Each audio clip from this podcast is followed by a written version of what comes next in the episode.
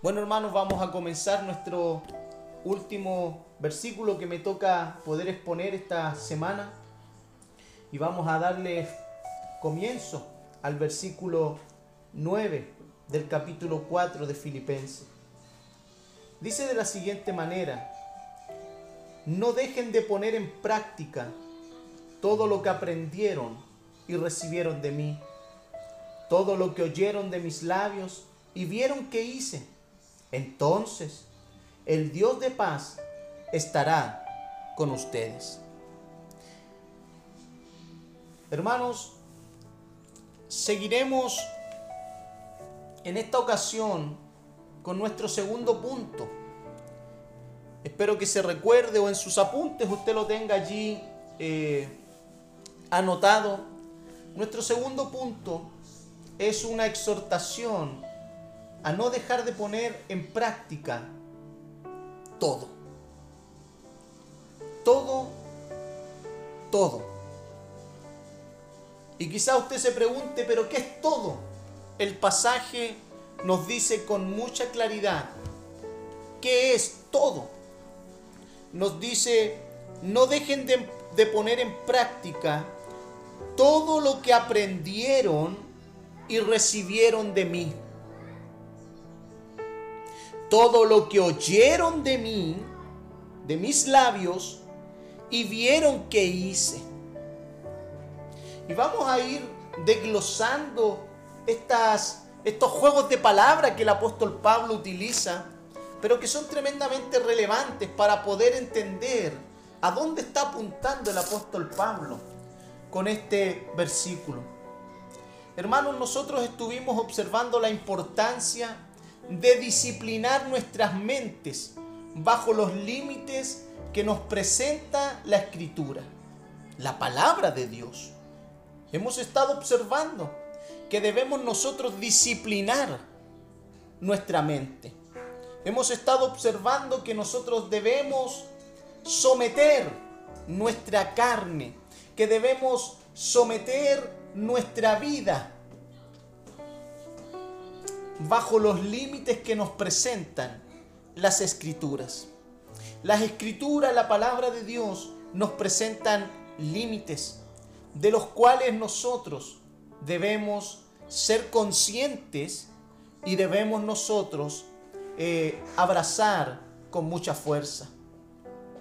Porque son límites que la palabra de Dios nos presenta para nuestras vidas.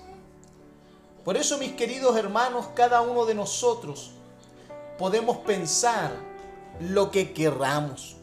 Nosotros somos libres de pensar. El ser humano es libre de pensar lo que él quiera. Pero no debemos hacerlo a través de los textos que estamos aplicando. Porque el texto que estamos nosotros aplicando es un texto bastante claro. Es un texto que no nos permite llevar nuestra mente a pensar lo que nosotros querramos. Y eso es algo que nosotros debemos visualizar y debemos nosotros obedecer. Usted y yo somos libres de pensar lo que queramos. Pero el texto nos señala que hay límites, que nosotros los creyentes debemos nosotros eh, obedecer.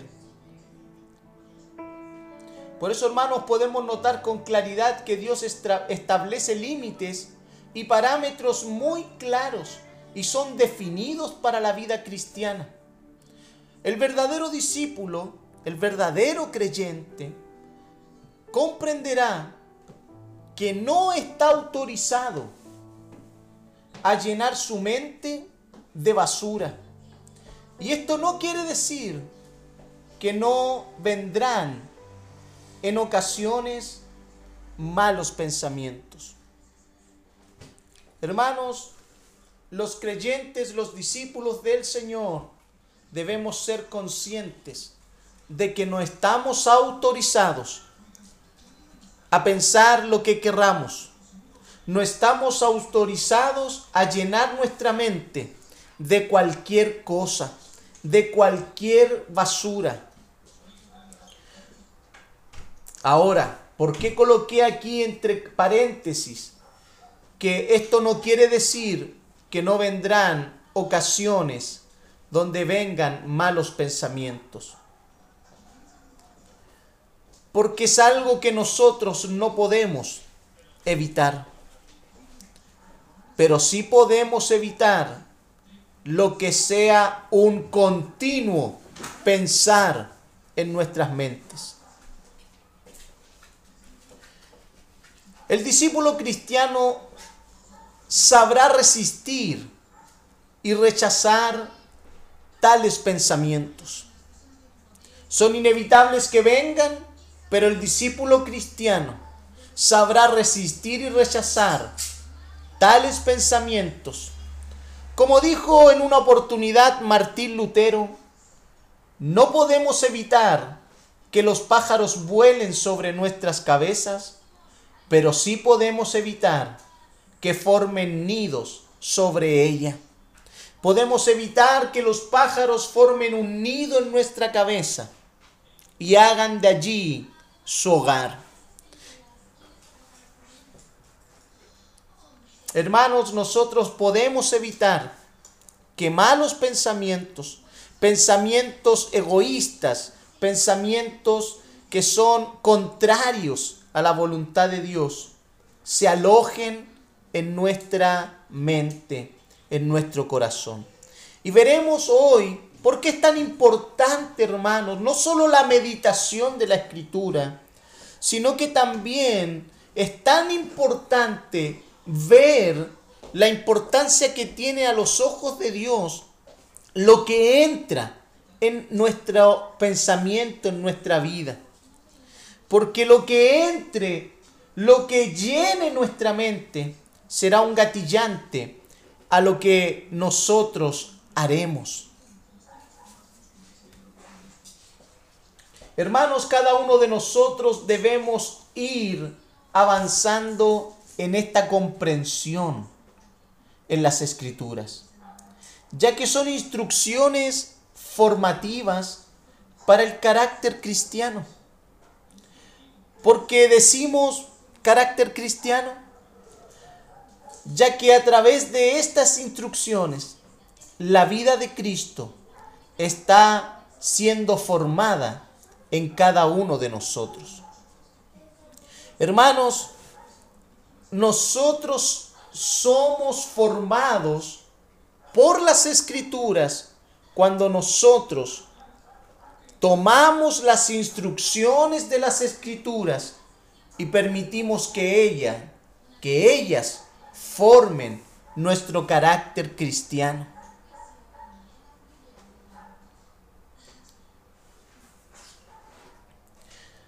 Hermanos, a través de las instrucciones, la vida de Cristo es formada en cada uno de nosotros. Es el carácter de Cristo. Es el carácter del Señor Jesús. Es el carácter de nuestro Salvador. Es el carácter de nuestro Señor, el cual debe habitar en nosotros. Es el carácter de nuestro Señor. Hermanos, no puede habitar otro carácter en la vida de un discípulo cristiano que no sea el de su Señor. Por eso, hermanos, es tremendamente importante, es relevante que el carácter de Cristo sea formado en nuestras vidas. Porque este carácter debe habitar en nosotros. Porque es la evidencia. Y escúcheme bien lo que le voy a decir. Es la evidencia de nuestra salvación.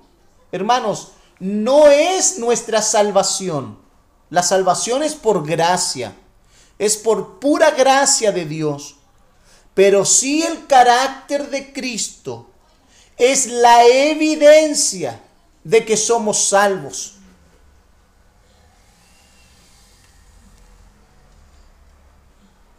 Recordemos lo que nos dice Filipenses capítulo 1, versículo 11. Pablo trata este asunto. Y Pablo les, les exhorta a los hermanos aquí en el versículo 11 sobre la importancia del carácter del Señor Jesús, lo fundamental que es para la vida de cada creyente. Por eso Pablo allí en el versículo 11 les dice que deben estar llenos del fruto de salvación. Es decir, el carácter justo que Jesucristo produce en su vida, porque esto traerá mucha gloria y alabanza a Dios. Hermanos, la salvación produce el carácter de Cristo. El carácter de Cristo es la evidencia de que somos verdaderamente salvos. Hay muchas personas que caminan en el Evangelio con la incertidumbre si serán salvos o no serán salvos. Hermanos, para ser salvo, nosotros lo único que debemos hacer es creer en Jesucristo, creer en su sacrificio. Lo único que debemos hacer es recibir el perdón gratuito que Dios imparte a los que creen en Jesús. Luego de eso se manifiesta el fruto de la salvación. Y hermanos, nosotros debemos estar llenos de este fruto de la salvación. Este fruto es un fruto que va creciendo progresivamente, pero debe ir creciendo. No podemos nosotros pasarnos la vida 10, 20, 30 años con un fruto pasmado, con una vida pasmada, con un fruto que no crece, con una vida que no produce el carácter de Cristo. Tales cosas, tales situaciones son para aquellos que recién comienzan, para los que llevan un año, dos. Pero para los que llevamos bastantes años en el Evangelio, debemos nosotros o debe verse manifestado el fruto de nuestra salvación. Y ese fruto es el carácter de nuestro Señor Jesucristo. Hermanos, ¿cuánto de Cristo hay en nosotros? ¿Cuánto fruto visible hay en nuestras vidas? ¿Cuánto carácter de Cristo hay en nosotros? Hermano, ¿usted recuerda lo que dijo Martín Lutero?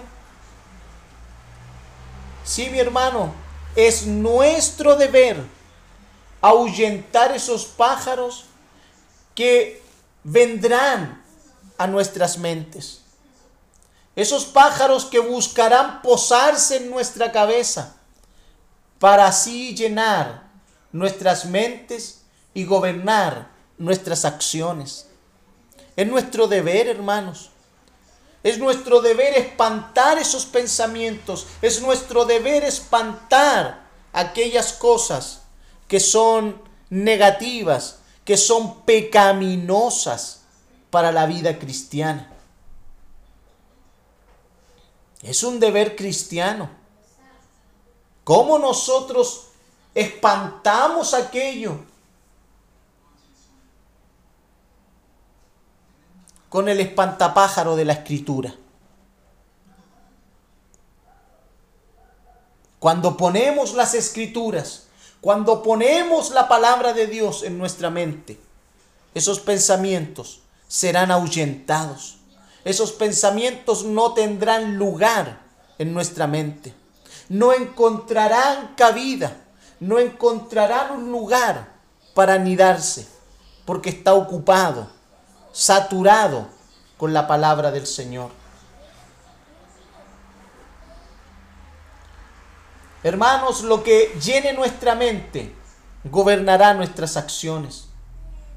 Por eso, hermanos, es tu deber, es mi deber, ahuyentar a esos malos pensamientos que vendrán inevitablemente de una u otra forma, pero debemos llenar nuestras vidas con todo lo que el texto nos acaba de señalar en el versículo 8.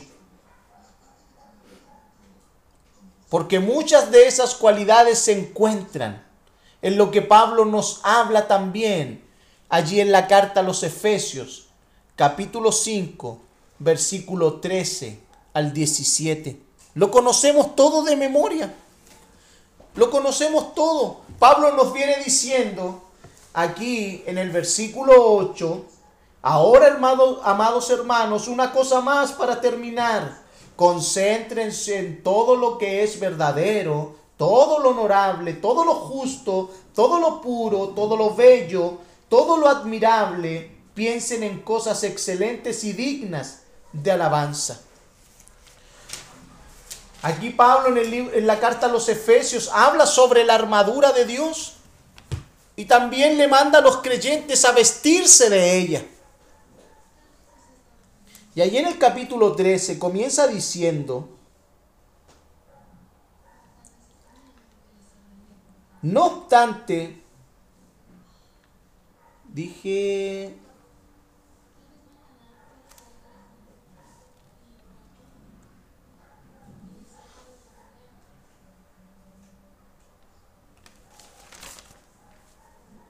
Perdón, capítulo 6, versículo 13. Me equivoqué al anotar la cita bíblica.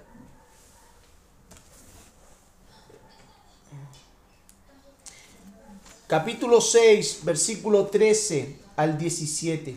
Por lo tanto, pónganse todas las piezas de la armadura de Dios para poder resistir al enemigo en el tiempo del mal. Así, después de la batalla, todavía seguirán de pie firmes. Defiendan su posición poniéndose el cinturón de la verdad. ¿Y qué nos decía Pablo en Filipenses? Piensen en todo lo verdadero.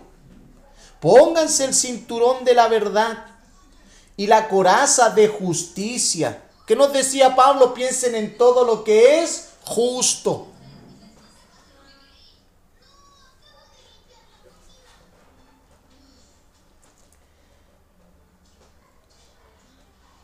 Y la coraza de justicia de Dios. Pónganse como calzado la paz que proviene de la buena noticia a fin de estar completamente preparados. Además de todo eso, levanten el escudo de la fe para detener las flechas encendidas del diablo. Pónganse la salvación como casco y tomen la espada del Espíritu, la cual es la palabra de Dios.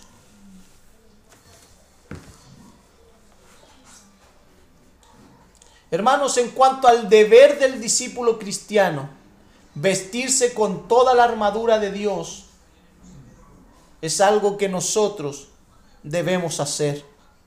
Así como debemos nosotros llenar nuestra mente, que es lo mismo. Porque ¿cómo se viste un cristiano con la armadura de Dios? Se viste en su mente, se viste en su razonamiento.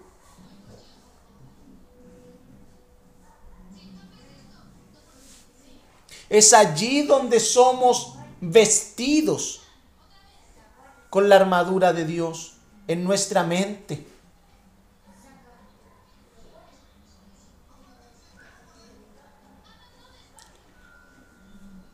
Hermanos, esta vestimenta solo se pone cuando meditamos seriamente en la palabra de Dios, ya que solo en ella encontraremos todas las cualidades dignas de ser meditadas. Y seguido de ello comienza a sobresalir las evidencias tangibles, visibles en el andar cristiano. ¿Cuáles son esas evidencias tangibles, visibles en el andar cristiano?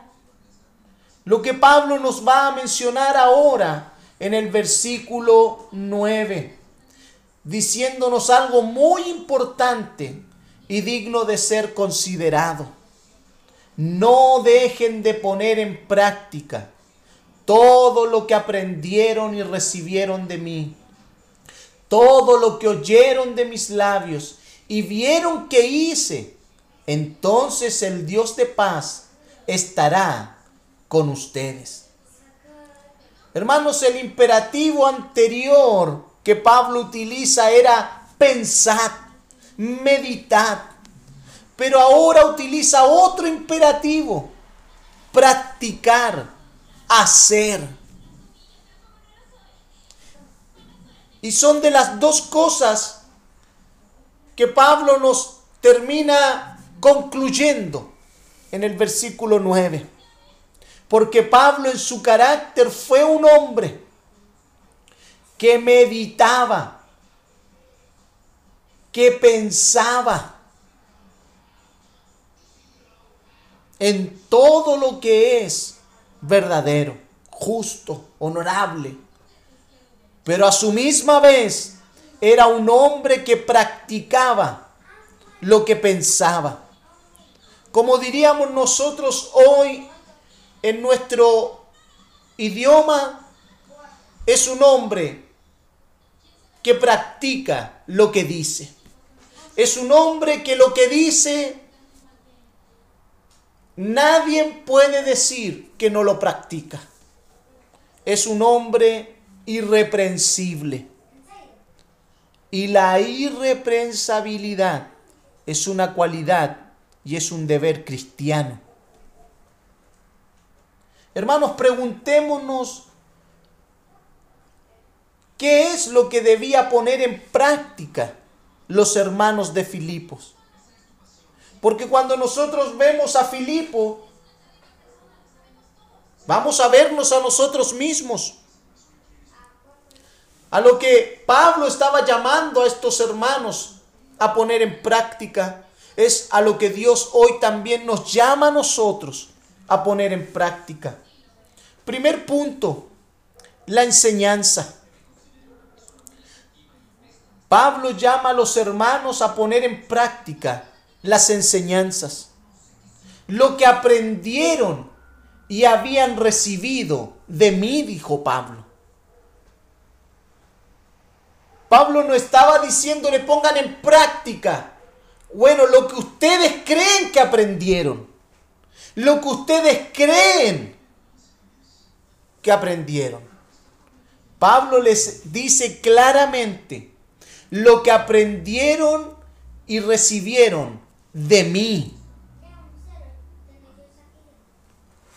Pablo no da lugar a que ellos consideraran como práctica lo que ellos quisieran, sino que Pablo es tajante en decir, que deben poner en práctica las enseñanzas que recibieron directamente del apóstol. También Pablo llama a estos hermanos a poner en práctica el ejemplo. El ejemplo, hermanos. Lo que oyeron de mis labios y vieron que hice, dice el texto.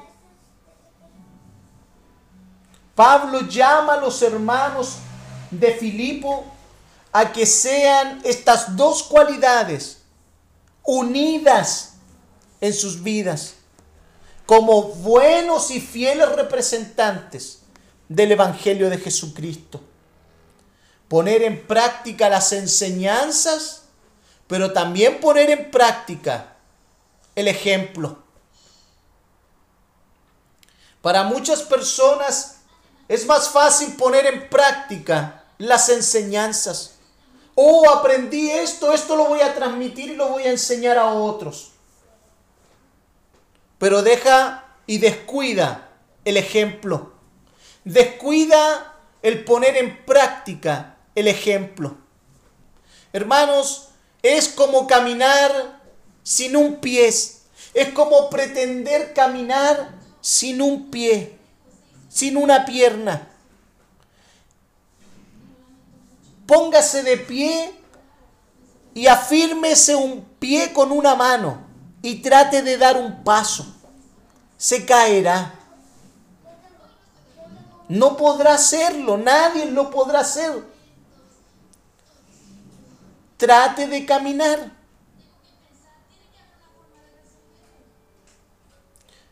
Pablo está llamando a los hermanos a poner en práctica las enseñanzas y el ejemplo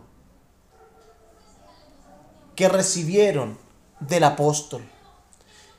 Estos hermanos tenían el deber y la responsabilidad de atender a todo el mensaje y el ejemplo que recibieron. Y esto nos enseña, hermanos, la importancia que el hombre no tan solo vea un mensaje.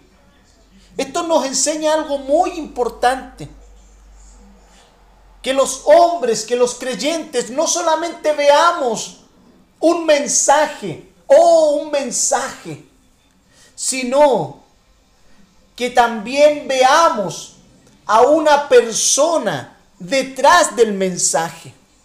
Y eso es algo que será inevitable, hermanos.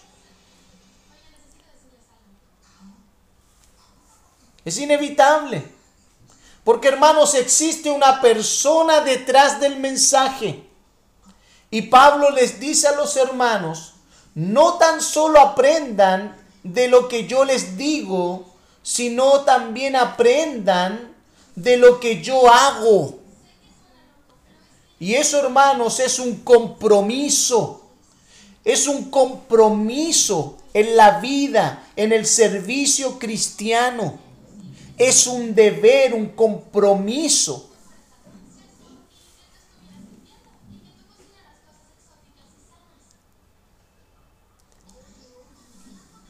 Es un compromiso al que debemos estar dispuestos. Porque esto se contrapone a la mentira y el engaño de falsos maestros, de falsos predicadores y de falsos hermanos. Porque falsos maestros, falsos predicadores, falsos hermanos,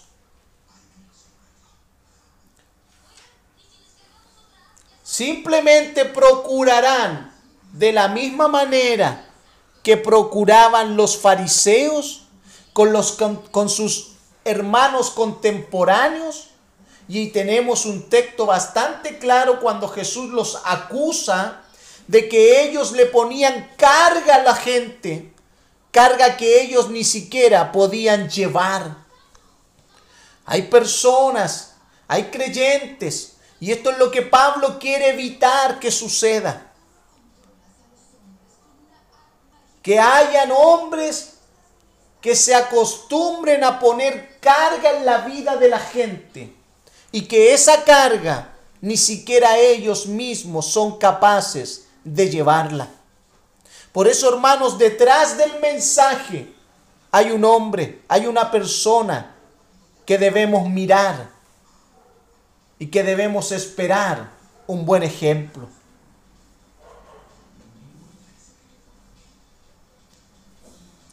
Yo no sé, usted, yo creo que usted lo ha escuchado, yo lo he escuchado un montón de veces un término como este. No me mires a mí, mira a Cristo. ¿Lo ha escuchado alguna vez? Yo lo he escuchado muchas veces. ¿Usted lo ha escuchado? Eso parece muy humilde, parece muy espiritual, pero simplemente es la excusa perfecta para los holgazanes y perezosos, los cuales no están dispuestos al compromiso con el Evangelio que predican.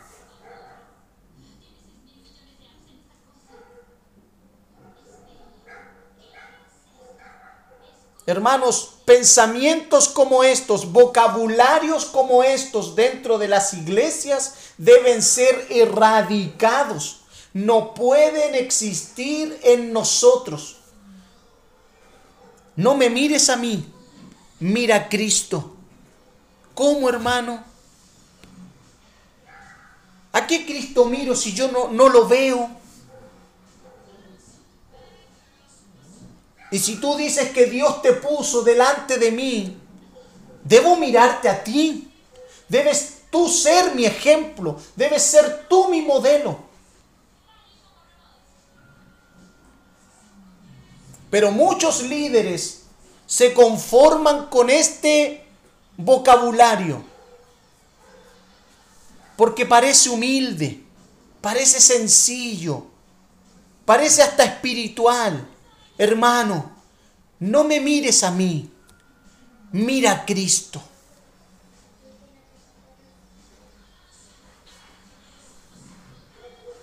Hermanos, eso es la excusa perfecta para los creyentes holgazanes y perezosos. Estos creyentes no están dispuestos al compromiso con el Evangelio que predican.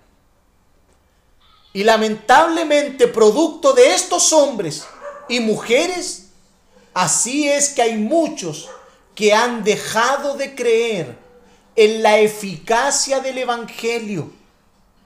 Y este tema es muy serio, hermanos. Es muy serio.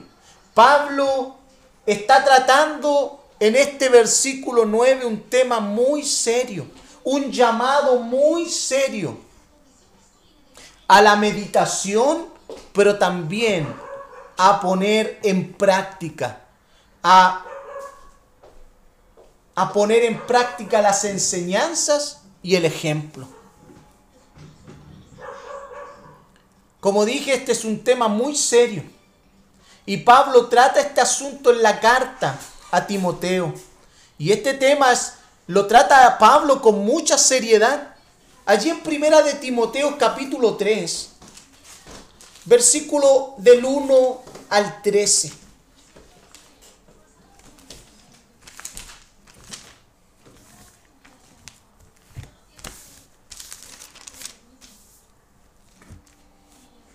Pablo comienza diciendo, la siguiente declaración es digna de confianza. Si alguno aspira a ocupar el cargo de anciano en la iglesia, desea una posición honorable. Por esta razón, un anciano debe ser un hombre que lleve una vida intachable. Debe ser fiel a su esposa, debe tener control propio, vivir sabiamente y tener una buena reputación.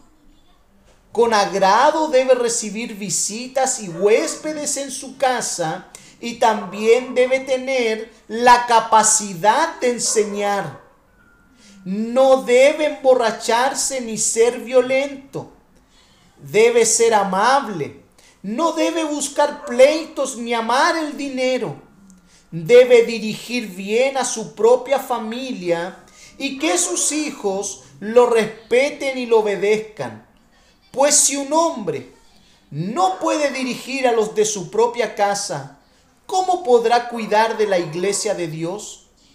Un anciano no debe ser un nuevo creyente, porque podría volverse orgulloso y el diablo lo haría caer.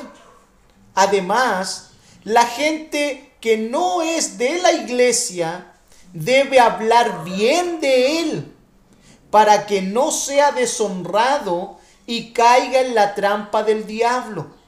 De la misma manera, los diáconos deben ser dignos de mucho respeto y tener integridad.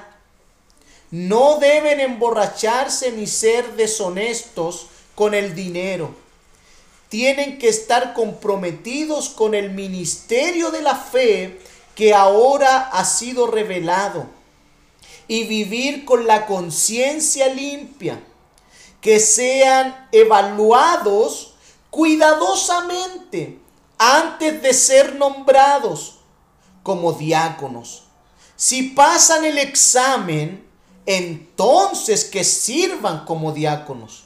De la misma manera, sus esposas deben ser dignas de respeto y no calumniar a nadie. deben tener control propio y ser fieles en todo lo que hagan. Un diácono debe ser fiel a su esposa, dirigir bien a sus hijos y a los de su casa. Los que hagan bien su trabajo como diáconos serán recompensados con el respeto de los demás y aumentarán su confianza en la fe en Cristo Jesús. Hermanos, Pablo menciona una serie de cualidades que deben existir y ser formadas en la vida del creyente y sobre todo en el que aspira a servir a los demás. Sobre todo. Porque todo esto es tan necesario, hermanos. ¿Por qué todo esto es tan necesario? Porque debemos llegar, debemos llevar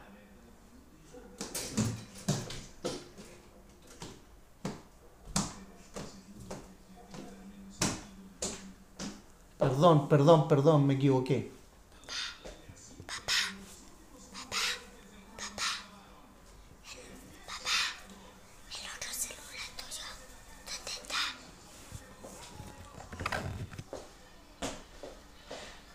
¿Por qué todo esto es necesario? Porque debemos enseñar a los creyentes a obedecer en todos los niveles, que estos sean, que aprendan e imiten todo lo que ven en nosotros. Por eso es necesario. Bueno, Sergio. ¿Sí? Disculpe, que me llamaron justo cuando ¿Cuál fue la cita que estaba leyendo, por favor? Primera de Timoteo, capítulo 3, versículo del 1 al 13. Gracias, hermano Sergio. Ya.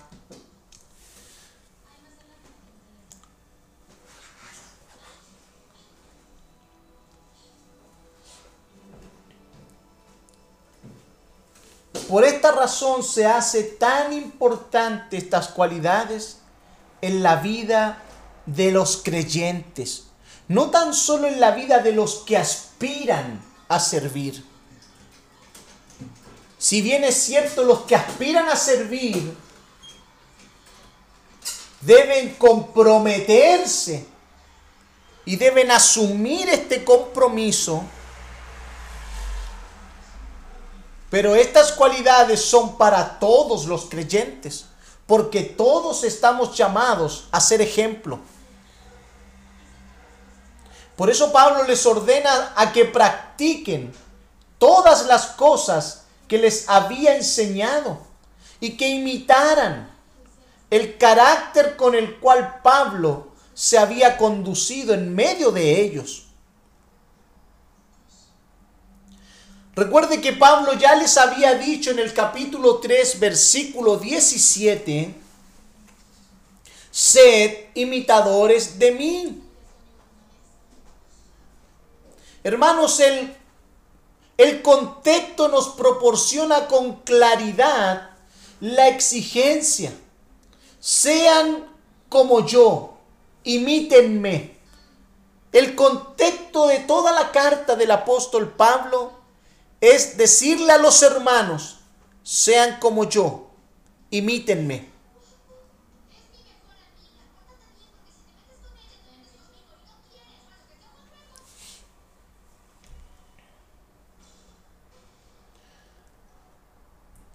Y Pablo no, está diciendo a los hermanos, imítenme en lo que ustedes quieran. Imítenme en lo que a ustedes les acomode. No, Pablo les dice, imítenme en todo. En todo.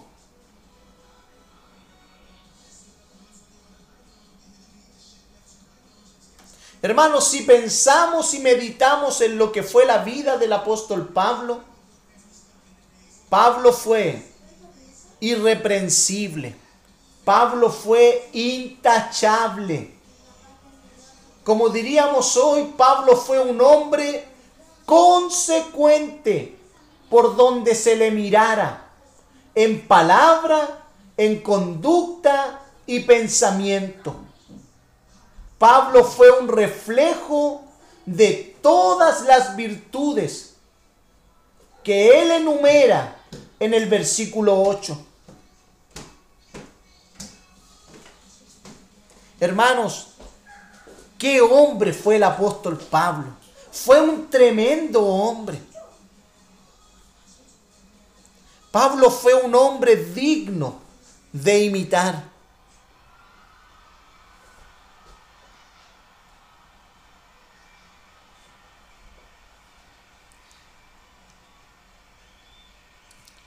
Hermanos, el principio queda muy claro. El principio que Pablo nos está enseñando queda muy claro.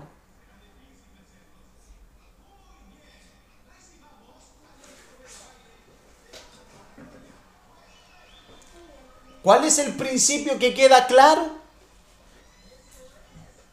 Que cada uno de nosotros, lo que aprendemos, recibimos, oímos y vemos en nuestros líderes son cosas que nosotros debemos poner en práctica. Sí, mi hermano, son cosas que debemos poner en práctica. No debemos nosotros, como dijimos en una clase, siempre hablar ambiguamente, siempre hablar general, generalizadamente acerca de lo que Dios nos enseña acerca de las instrucciones de Dios, acerca de la palabra de Dios, como obviando que Dios no nos ha entregado buenos ejemplos a seguir. Pablo, a través de la carta, nos señala la importancia y el deber que tenemos los creyentes en que aprendamos y recibir, eh, que aprendamos a poner en práctica lo que recibimos, lo que oímos y lo que vemos en nuestros líderes.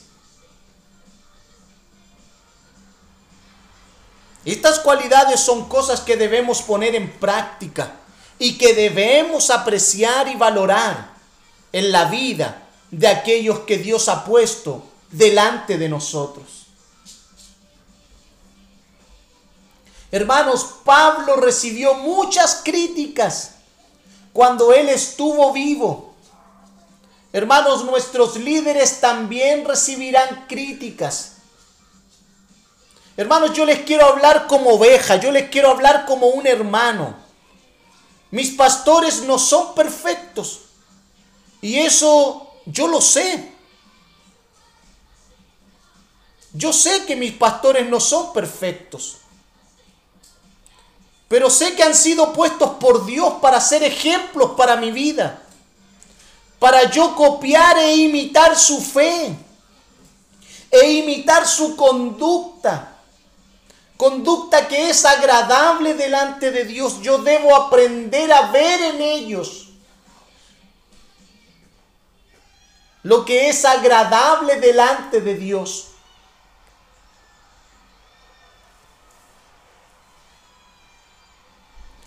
Y eso, hermano, es nuestro deber.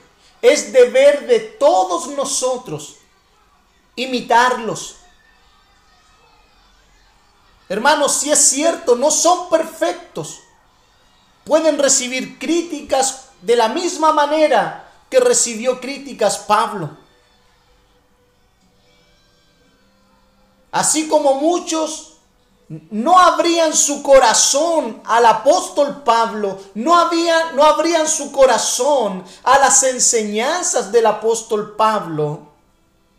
Pero eso no minimiza que es nuestro deber y nuestra responsabilidad de imitar todo aquello que sea bueno, todo aquello que sea conforme a la palabra de Dios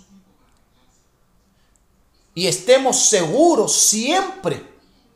Hermanos, si hay algo en lo cual nosotros debemos estar seguros siempre, que siempre hay algo que ver en una persona que ama y sirve al Señor con temor. Siempre va a haber algo que ver en esas personas que Dios ha puesto delante de nosotros.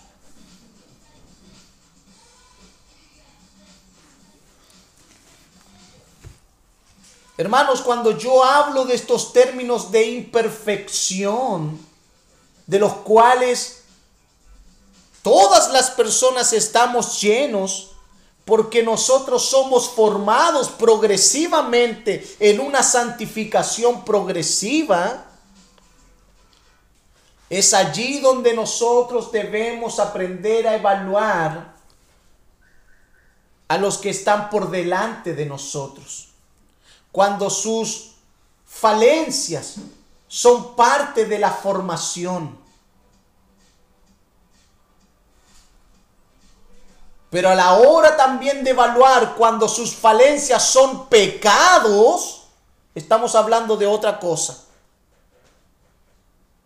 Cuando sus falencias son una vida inclinada al pecado, inclinada a la desobediencia, inclinada a simplemente vivir como ellos quieren, estamos hablando de algo muy distinto a las falencias que puedan existir en este proceso de formación que todos los creyentes debemos constante y seguimos constantes en este proceso de formación en la vida cristiana.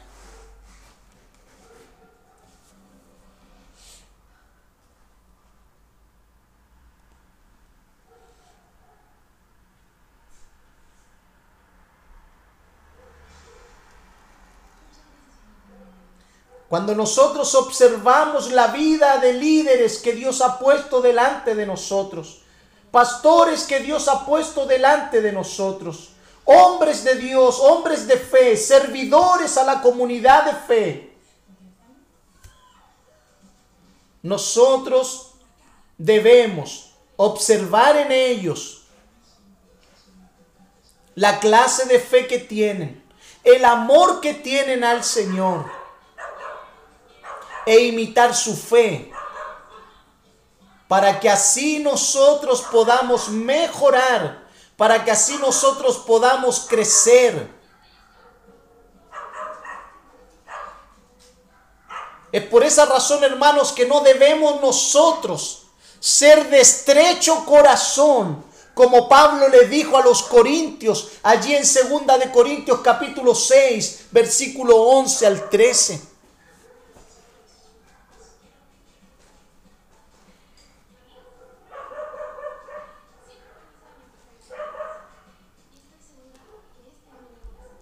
Pablo les exhorta a los hermanos.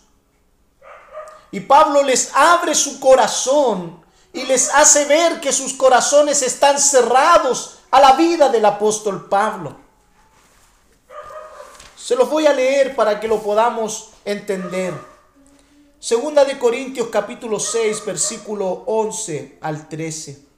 Oh queridos amigos corintios, les hemos hablado con toda sinceridad y, nuestros, y nuestro corazón está abierto a ustedes. No hay falta de amor de nuestra parte, pero ustedes nos han negado su amor. Les pido que respondan como si fueran mis propios hijos. Ábranos su corazón. Hermanos, nosotros cuando vemos al apóstol Pablo pensamos que, que cuando Pablo llegaba o cuando Pablo enviaba una carta, como que toda la gente, todos los creyentes estaban allí como con el corazón abierto para poder recibir las enseñanzas del gran apóstol Pablo. No, mi hermano, no es así. Porque hasta el día de hoy no es así cuando se expone la palabra del Señor, cuando se enseña la palabra de Dios. Siempre habrán creyentes que sean de estrecho corazón para con aquellos que Dios ha puesto delante de ellos para ser enseñados. Pablo no era la excepción. Los corintios no habrían, no amaban al apóstol Pablo. Y podemos ver las dos extensas cartas a los corintios y cómo Pablo dedicó su vida en amor hacia ellos. Mas ellos eran de estrecho corazón con el apóstol. Eso nos muestra el carácter de un hombre que sirve al Señor y a la iglesia.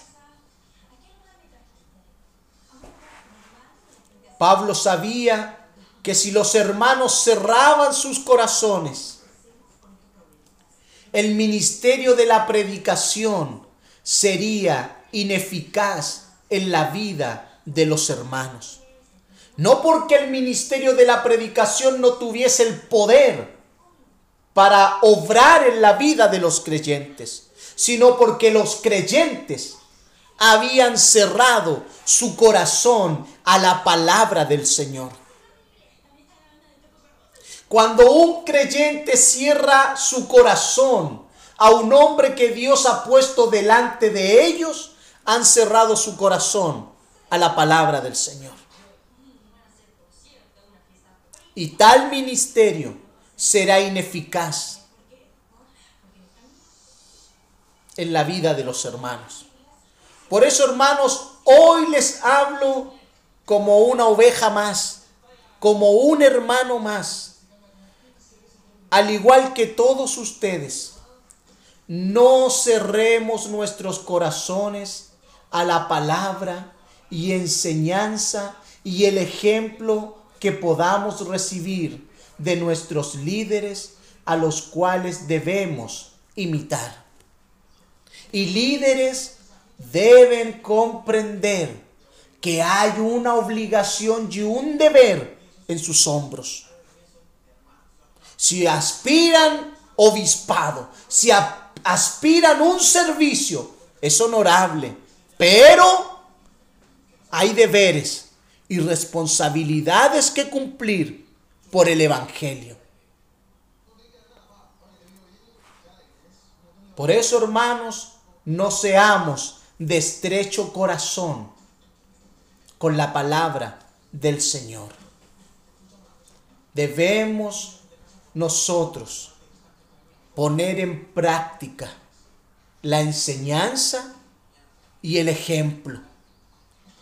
Ambas deben ir acompañadas, ambas deben ir de la mano. Hermanos, como aplicaciones a estos textos que acabamos de estudiar en estas clases, el uso de nuestra mente es de gran importancia para nuestro Dios. Si hay algo obvio, es el principio que hemos extraído de la palabra de Dios, que nuestro Señor está altamente interesado en el uso que hacemos de nuestra mente o de nuestros pensamientos. El proverbio en el capítulo 15, versículo 26, dice, abominación son a Jehová los pensamientos del malo, mas las expresiones de los limpios son limpias. Abominación, desagrado, repugnación, rechazo, son para Dios los pensamientos del malo. Todos los pensamientos ante los ojos de Dios son observados por Él.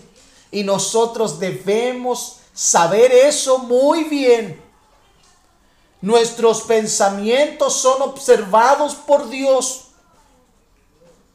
Y el Señor no solo tratará con los hombres por sus, por sus hechos, no solo Dios verá, oh, qué bonito, oh, qué bien hacía las cosas, sino que Dios también tratará con los hombres por sus pensamientos.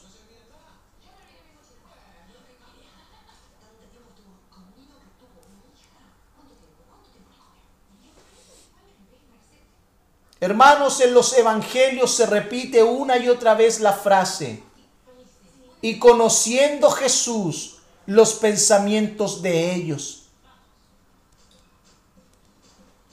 Cada vez que Jesús era atacado por sus enemigos, cada vez que era increpado con malicia, Jesús conocía los pensamientos de los hombres.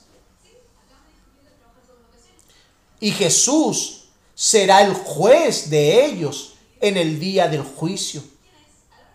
El que conoce todos nuestros pensamientos será el juez en el día del juicio. Él juzgará a los hombres por todos aquellos pensamientos que son una abominación para el Señor. También en Isaías capítulo 55 versículo 7. Se lo quiero leer. Allí en el libro de Isaías, capítulo 55, versículo 7.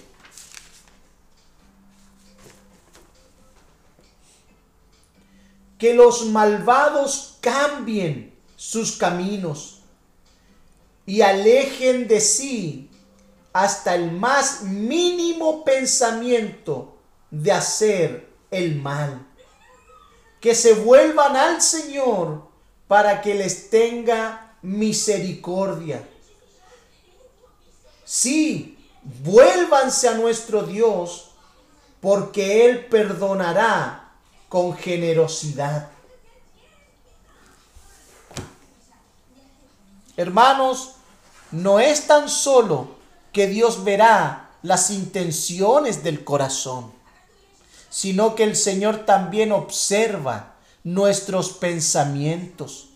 Y Dios ve, y si Dios ve pecado en cada pensamiento, aunque el hecho no se haya cometido, Hermanos, si el pensamiento es pecaminoso, Dios ve pecado. Dios ve pecado allí. ¿Qué fue lo que el Señor Jesús dijo en Mateo capítulo 5, versículo 28? ¿Qué fue lo que dijo el Señor?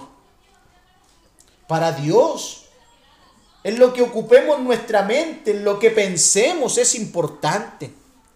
¿Qué dijo Dios allí en Mateo? Capítulo 5.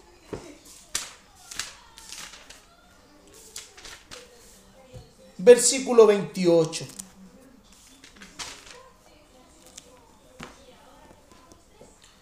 Pero yo digo que el que mira con pasión sexual a una mujer ya ha cometido adulterio con ella en el corazón. Hermanos, el pecado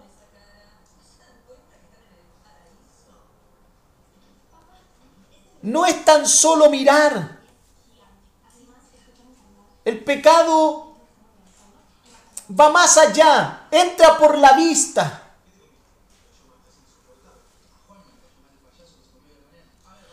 El pecado es lo que produce nuestra mente cuando esa mirada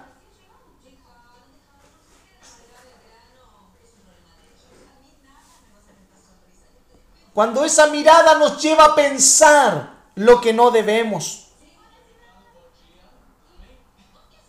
Por eso, hermanos, cuidar nuestra mente es importante. No pensemos que no debemos llenar nuestra mente con su palabra. Es un pecado pensar en aquello. Pensar en que no es un deber, en que no es una obligación llenar nuestra mente de su palabra. Porque hermanos, el no hacerlo nuestra mente caerá en pecado y se llenará de un, actuar en pecado. Hermanos, si tú y yo no llenamos nuestra mente de la palabra, se llenará de otra cosa. Y de lo que se llene, nos llevará hacia el pecado. Nos llevará hacia el pecado. Por eso el Proverbio capítulo 12, versículo 2.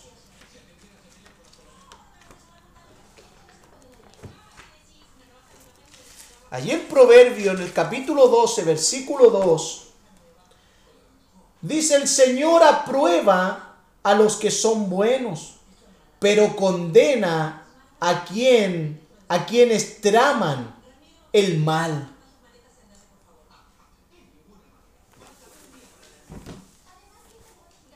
¿Hay alguien que lo puede leer en la Reina Valera, por favor? No la tengo aquí a la mano.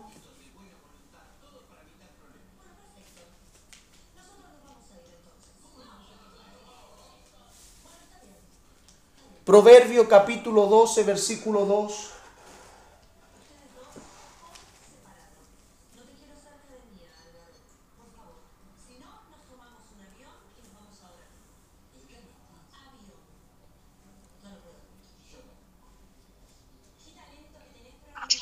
Proverbios 12.2. Reina Valera. El bueno alcanzará favor de Jehová. Solamente el 2. Más él condenará al hombre de malos pensamientos. Mas él condenará al hombre de malos pensamientos. Hermanos, este versículo nos señala el pecado con el cual el mundo fue juzgado por Dios en los días de Noé, porque sus pensamientos eran de continuo al mal. Mire, leamos Génesis capítulo 6, versículo 5. Veamos lo que pasaba en los días de Noé. Hermanos, los pensamientos son una trampa, son peligrosos. Génesis capítulo 6, versículo 5. El Señor vio la magnitud de la maldad humana en la tierra y que todo lo que la gente pensaba o imaginaba era siempre y totalmente malo. Y por eso Dios envió el diluvio porque el ser humano se había corrompido tanto que su pensamiento era de continuo al mal. Hermanos, la venida de Cristo será como en los días de Noé. Y hermanos, en los días que vivimos, cada vez más el ser humano, su pensamiento es continuo al mal. Que entre paréntesis, el Señor viene pronto. Hermanos, veamos la importancia que Dios le da a los pensamientos. Hermanos, ¿qué es lo que hace el Evangelio cuando nos convertimos? ¿Qué es lo que debe hacer el Evangelio cuando nos convertimos. ¿Qué es lo que hace el Evangelio con nuestros pensamientos? En 2 de Corintios capítulo 10, versículo 4 al 5.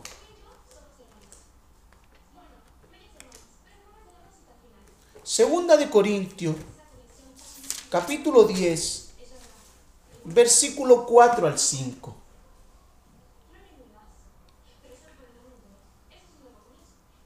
Usamos las armas poderosas de Dios, no las del mundo, para derribar la fortaleza del razonamiento humano y para destruir argumentos falsos. Destruimos todo obstáculo de arrogancia que impide que la gente conozca a Dios capturamos los pensamientos rebeldes y enseñamos a las personas a obedecer a Cristo. Hermanos, eso es lo que hace el Evangelio. El Evangelio transforma nuestra mente. El Evangelio debe transformar nuestra manera de pensar, nuestra manera de vivir. Hermanos, Dios, su Evangelio opera aún en nuestros pensamientos. El asunto es que muchos piensan que el Evangelio es simplemente un cambio externo, ciertos hábitos que son visibles, ciertos estilos de ropa, cierto lenguaje en ciertos lugares y ambiente. Muchos piensan que eso es el Evangelio. Hoy ya no digo groserías como decía antes. Hoy ya no digo groserías con los hermanos. Pero cuando estoy con otros, se me sale, se me chispoteó.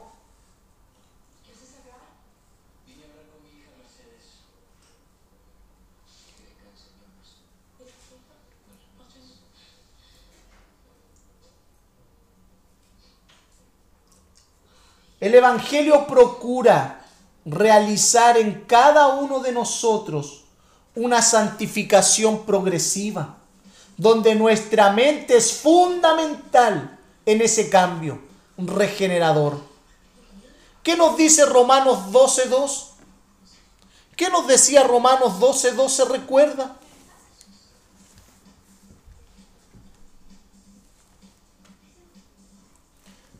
¿Qué nos decía Romanos 12.2? No vivan según el modelo de este mundo. Muy bien. Romanos 12.2, no imiten las conductas ni las costumbres de este mundo. Más bien, dejen que Dios los transforme en personas nuevas al cambiarles la manera de pensar. Entonces aprenderán a conocer la voluntad de Dios para ustedes la cual es buena, agradable y perfecta. Hermanos, ¿cómo un creyente puede conocer la voluntad de Dios cuando ese creyente es transformado en su mente? No hay otra forma. Usted quiere conocer la voluntad de Dios, deje que Dios cambie su manera de pensar. Si Dios no cambia nuestra manera de pensar, Hermanos, olvidémonos de querer conocer la voluntad de Dios. Podemos nosotros sabernos el texto de memoria, podemos nosotros decirlo y expresarlo. Dios, Dios tiene buenos planes. Su voluntad es perfecta, es buena, agradable y lo decimos con mucha con mucha liviandad, con mucha soltura. Pero nuestros pensamientos no han sido cambiados por él.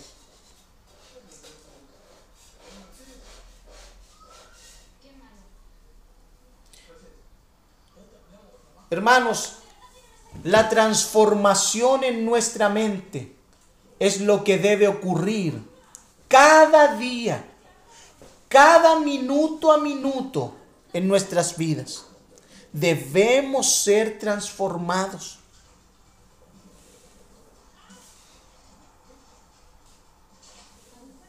No imitando las conductas ni las costumbres de este mundo más bien dejen, más bien dejen que Dios los transforme en personas nuevas. Hermanos, ¿cómo hay un nuevo nacimiento cuando hay una nueva mente? Cuando hay una nueva mente.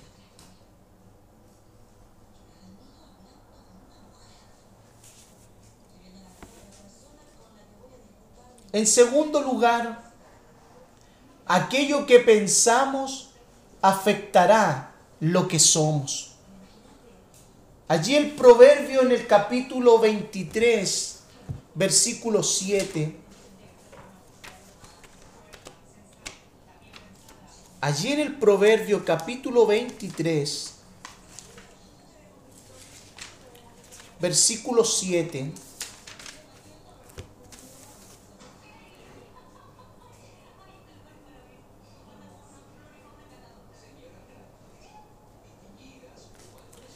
Dice de la siguiente manera.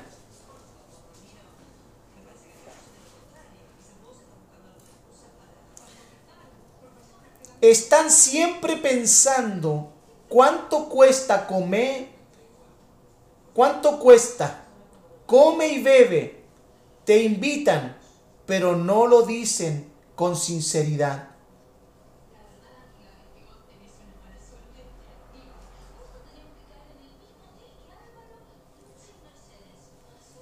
Están siempre pensando cuánto cuesta.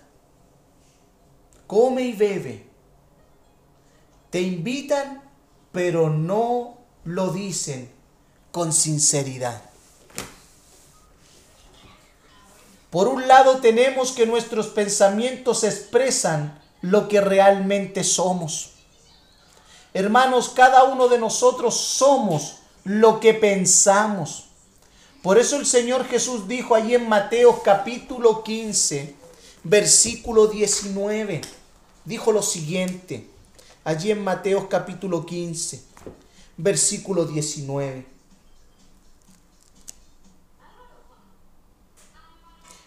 Pues del corazón salen los malos pensamientos, el asesinato, el adulterio, toda inmoralidad sexual, el robo, la mentira y la calumnia. Y cuando la palabra del Señor habla del corazón, está hablando de la mente. Está hablando del razonamiento de la mente. Cuando la palabra del Señor habla del corazón, está hablando de lo íntimo. Está hablando de nuestro interior.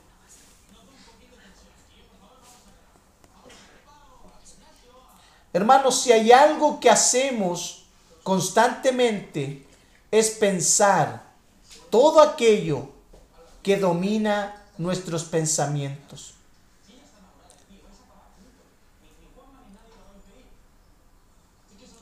Hermanos, todo aquello que domina nuestros pensamientos son un, un, indicativo de nuestro estado espiritual, de nuestra alma de cómo está nuestra alma. Hay un reflejo de lo que somos por medio de nuestros pensamientos. Usted quiere conocer el interior de alguien, sepa lo que piensa. Usted quiere saber quién es esa persona, sepa lo que piensa esa persona. Y va a conocer a esa persona. Porque nuestros pensamientos son el reflejo de lo que verdaderamente somos.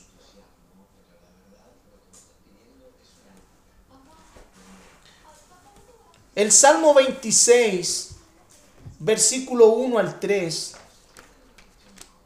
allí el salmista en el Salmo 26,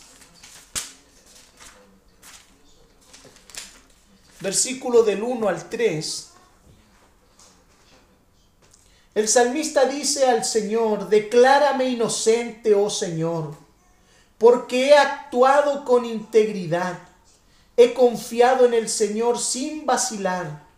Ponme a prueba, Señor, e interrógame. Examina mis intenciones y mi corazón, pues siempre estoy consciente de tu amor inagotable y he vivido de acuerdo con tu voluntad. No paso tiempo con mentirosos, ni ando con hipócritas. Perdón, era hasta el versículo 3. Leí de más el 4.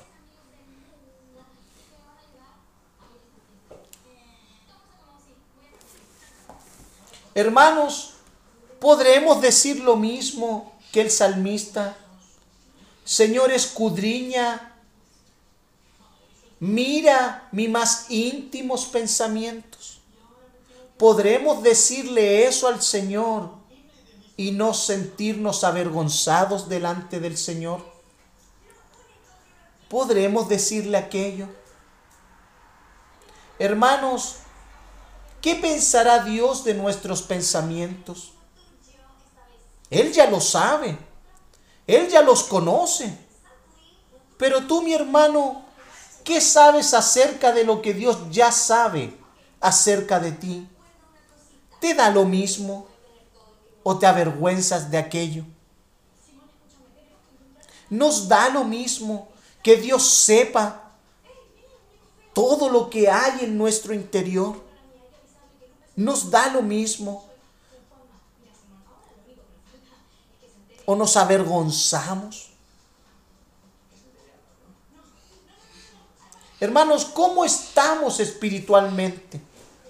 Hermano, ¿cómo están nuestros pensamientos? Porque como están nuestros pensamientos, dictan mucho de aquello en cuanto a cómo, está, cómo estamos espiritualmente. Hermanos, si hay algo que debemos aprender a hacer es evaluarnos con la misma honestidad del salmista. Si hay algo que debemos aprender es a evaluarnos con la misma honestidad del salmista. Y a la hora de evaluarnos con la misma honestidad del salmista, también debemos estar preparados para enfrentar la realidad. Esa realidad que encontraremos, esa realidad que domina nuestra mente, la, la realidad que domina nuestros pensamientos, en esa realidad que ocupamos nuestra mente. Eso tú lo sabes, eso yo lo sé.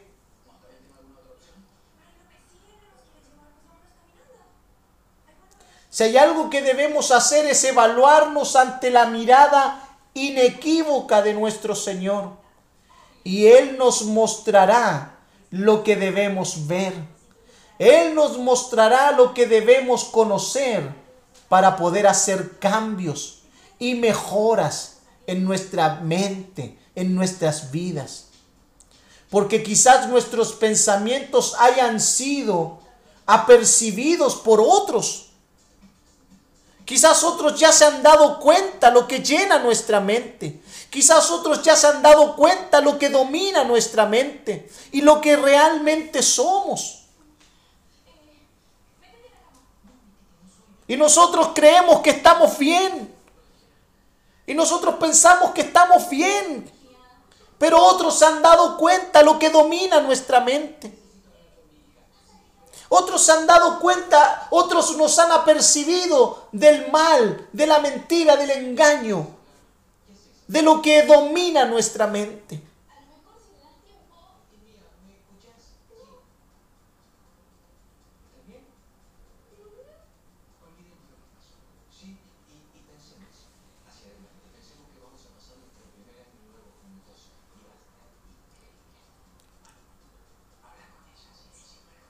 Hermanos, si nosotros, si nuestros pensamientos tuvieran que desprender algún olor, algún tipo de aroma,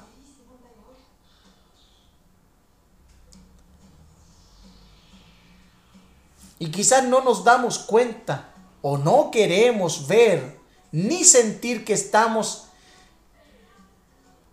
emanando de un continuo mal olor,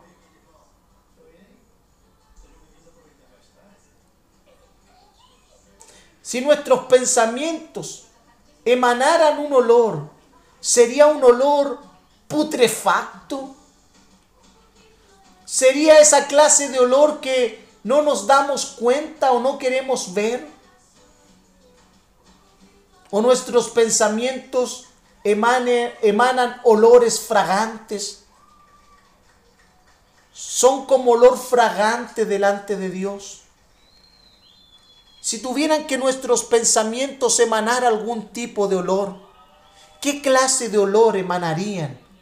nuestros pensamientos? ¿Qué clase de olor emana nuestra vida?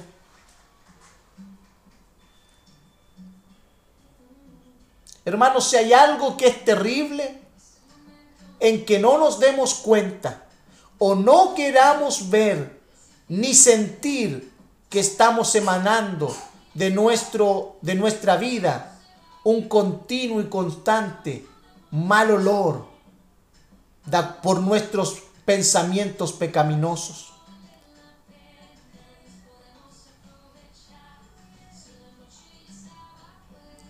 Y lo más penoso de todo es que quizás nos estemos diciendo a nosotros mismos, está todo bien, no tengo ningún problema. Por eso el salmista nos muestra un ejemplo en que debemos nosotros evaluarnos ante la mirada inequívoca del Señor.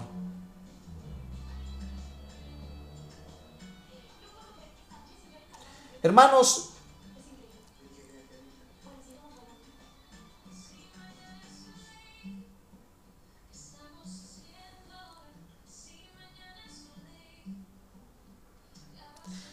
si está nuestra vida emitiendo olores buenos o malos olores, eso Dios lo sabe.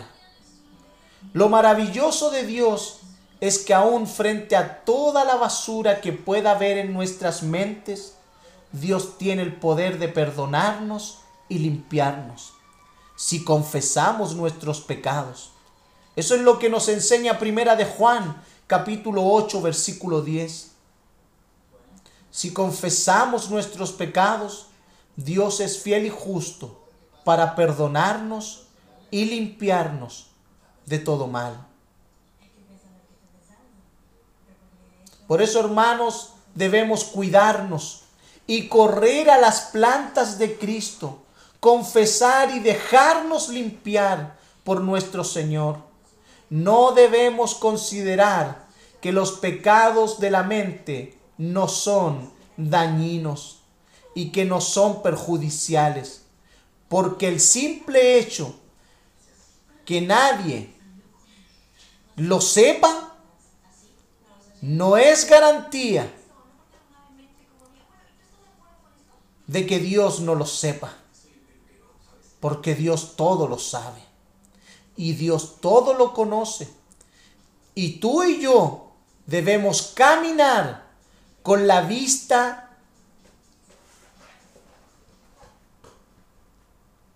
puesta en Dios, no puesta en los hombres.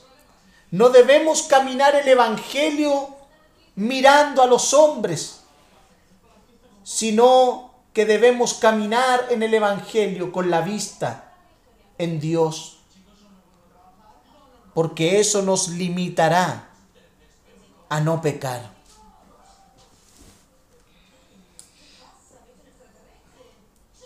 Hermanos, no solo lo que pensamos es lo que somos, sino que también lo que pensamos y somos puede estar preparando lo que haremos mañana.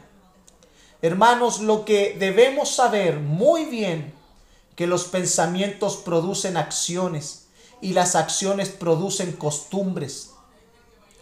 Lo que pienses hoy producirá tarde o temprano acciones las cuales se convertirán en costumbres, serán parte de tu vida y esto es generalizado en todo ámbito de lo que llenes tu mente, será lo que vivirás, será con lo que te acostumbrarás a vivir, será como te acostumbrarás a ser.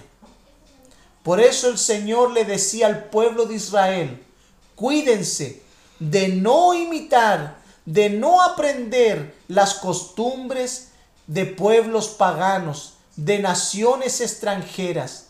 Debían cuidarse de obedecer la ley del Señor y la historia está allí, hermano, disponible para todos nosotros y podamos a través de la historia ver lo que ocurrió con el pueblo sus mentes se llenaron de las costumbres de las otras naciones, dejando así al Señor su Dios y se entregaron a la perversión y corrupción, sin importarles toda la luz que ellos habían recibido directamente de Dios. Hermanos, así también cada uno de nosotros debemos cuidarnos porque no importa cuánta luz, cuántas enseñanzas estemos recibiendo, si tú llenas tu mente de cosas que no edifican, conscientemente te estarás haciendo daño a tu alma e inyectándote un veneno lento que trabaja muy lento, pero sus efectos destructores son seguros y son mortales. Hermanos, si no fuese así, que los creyentes debemos luchar constantemente de por vida con toda la basura que nos introducimos antes de nuestra conversión, con todo ese hedor asqueroso de pecado que será quitado definitivamente cuando seamos glorificados, cuando Cristo regrese. Esta es una realidad que todos los creyentes enfrentan y enfrentamos. Una lucha constante en nuestros pensamientos con su pasado, con su presente y con su futuro. Tú y yo, hermanos, debemos librar la batalla de nuestra fe, aferrados y amparados a la gracia santificadora de nuestro Señor Jesucristo. Hermanos, nuestros pensamientos se convierten en el combustible para nuestras acciones del mañana. No pienses que no son, que con solo pensarlo no pasa nada. Si ese pensamiento se convierte en un pensamiento constante, constante, serás esclavo de ese pensamiento, el cual te llevará al pecado físico. Por eso debemos cuidarnos. Por eso debemos cuidar nuestros pensamientos y llenemos nuestras mentes con todo lo puro, con todo lo verdadero, con todo lo amable, con todo lo honorable Pensemos en cosas excelentes y dignas de alabanza. Si somos llenos de esos pensamientos, nuestras vidas practicarán todo lo que nos ha enseñado la palabra del Señor. Lo cual, de lo cual estemos llenos en nuestras mentes, eso nos revelará la contraposición en aquello que no practican una vida dedicada al Señor. Es que sus mentes están llenas de otras cosas, pero no de la palabra de Dios. Y como no está llena de la palabra de Dios, los resultados de sus vidas será una constante y progresiva separación de Dios y del cuerpo de Cristo que es su iglesia. Identifiquemos las señales para enmendar nuestro andar delante del Señor. Solo así podremos hallar la verdadera paz y el Dios de paz estará con nosotros. Amén. Hermanos, si hay algo que debemos nosotros darnos cuenta, por lo cual debemos orar, en que Dios debe cambiar nuestra manera de pensar.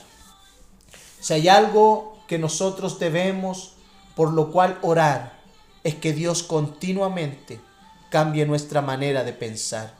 Dios debe cambiar la manera de pensar de toda una iglesia. Si no vemos a muchos creyentes en estas instancias, es porque sus pensamientos están en otro lugar y no en Dios. Por eso los resultados de sus vidas son lo que vemos.